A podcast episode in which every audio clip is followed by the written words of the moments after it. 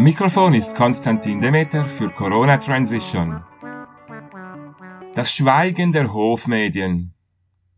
Wie unterwürfig der Mainstream der Medien gegenüber Autoritäten geworden ist, zeigt sich exemplarisch an dessen Umgang mit der Berse-Affäre.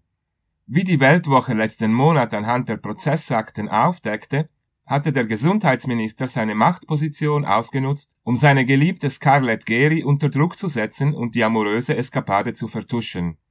Berses Generalsekretär musste mit Geri verhandeln, und der heutige Hohepriester der Pandemisten setzte sogar die Spezialeinheit Tigris ein, um die Frau verhaften zu lassen. Das ist meines Erachtens eindeutig Amtsmissbrauch. Und durch die Affäre hat sich der Bundesrat erpressbar gemacht. Er wäre damit in seinem Amt nicht mehr tragbar. Doch im Mainstream der Medien findet kaum eine Debatte darüber statt. Auch über die brisanten Ereignisse der Affäre herrscht im Mainstream vorwiegend Schweigen. Und das, obwohl einige Medien Recherchen durchgeführt hatten, wie Christoph Mörgeli im Artikel Kartell des Schweigens in der Weltwoche Nummer 39 darlegt. Wenn über die Affäre berichtet wird, ist Alain Tigrillo, so der narzisstische Name in seiner E-Mail-Adresse, eher das Opfer. Die Rundschau habe nach Recherchen einen Bericht darüber ausstrahlen wollen, so Mörgeli. Nachdem Berse und sein Anwalt die Einladung für ein Interview abgelehnt hätten, habe die Rundschau jedoch mit keinem Wort über die Affäre berichtet. Stattdessen habe sie über das riskante SVP-Spiel berichtet, dem Flirt mit Impfgegnern. Berse durfte sich doppelt freuen.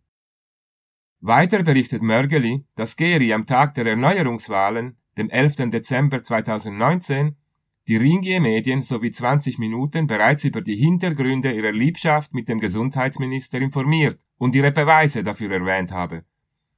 20 Minuten habe daraufhin Geri zwar kontaktiert und die Beweise sehen sowie die Motive verstehen wollen, doch es sei dann nichts erschienen.